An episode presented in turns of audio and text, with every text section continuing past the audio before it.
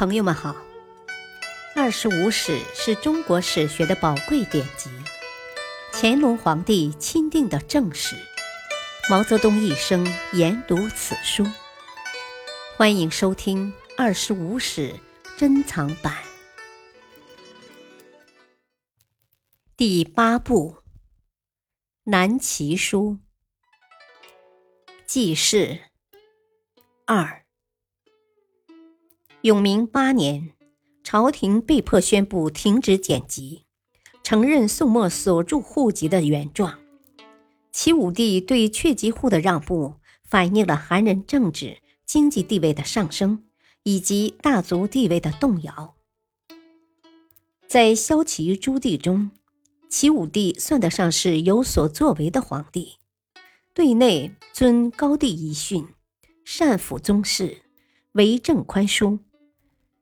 对外与北魏通好，边境较为安宁，民众在此环境中得到了稍许喘息，经济有所发展。历史上对其褒称为“永明之治”，但萧齐政治自始就不及刘宋前期，在国力稍有好转的情况下，以武帝为首的皇室开始聚敛钱财。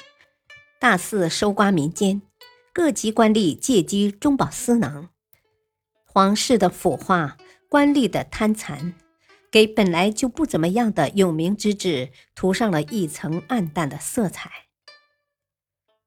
齐武帝晚年因太子早死，欲以太孙萧昭业为嗣，中书郎王荣则谋立晋灵王萧子良，不成，内争又起。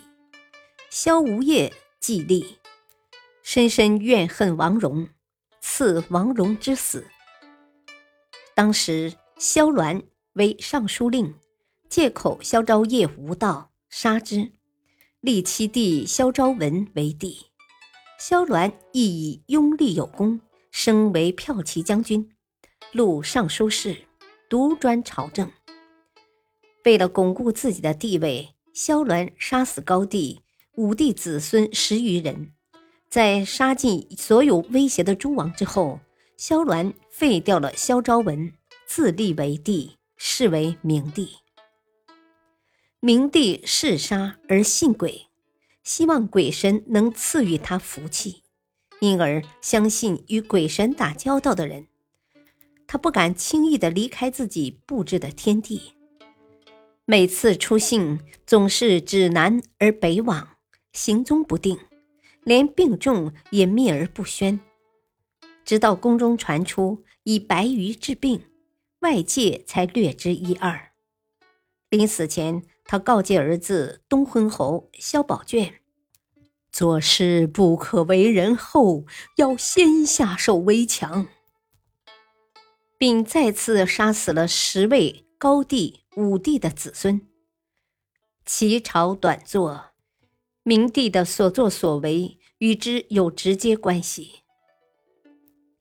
永泰元年（公元498年），萧宝卷继位，昏暴荒淫，种种秽行难以据说。其实，由始安王萧遥光、尚书令徐孝嗣、尚书仆射姜拓、右将军萧坦之、侍中姜嗣。魏魏刘轩共同辅政，号为六贵。萧宝卷任意诛戮，六贵先后毙命，逼得老臣宿将不断起兵。永元元年（四百九十九年），江州刺史陈显达在浔阳起兵，后至健康败死。次年，豫州刺史裴叔业起兵，以寿阳降北魏。平西将军崔慧景奉命征讨，至广陵举兵还攻建康，为新任豫州刺史萧绎所败，逃亡被杀。萧绎为尚书令，数月后又被萧宝卷毒死。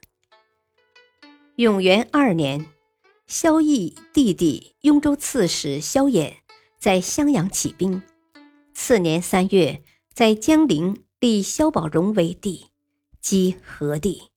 萧衍举兵东下，包围建康，城中内变，东亨侯被杀。不久，萧衍受禅称帝，改国号为梁，齐朝灭亡。